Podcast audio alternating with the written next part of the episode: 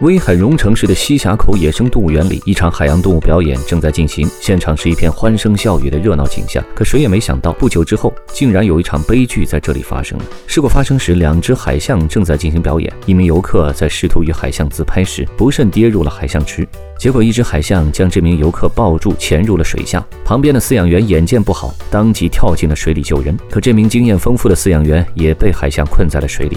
由于海象体型巨大，且水下情况不明，在场的员工都不敢擅自下水救人。待到人们终于将两人救上岸时，由于落水时间太长，那名游客和海象饲养员都已经没有了生命迹象。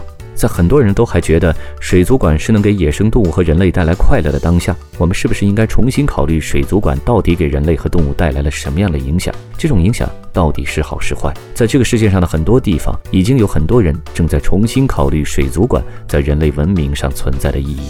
越来越多的水族馆正在关闭。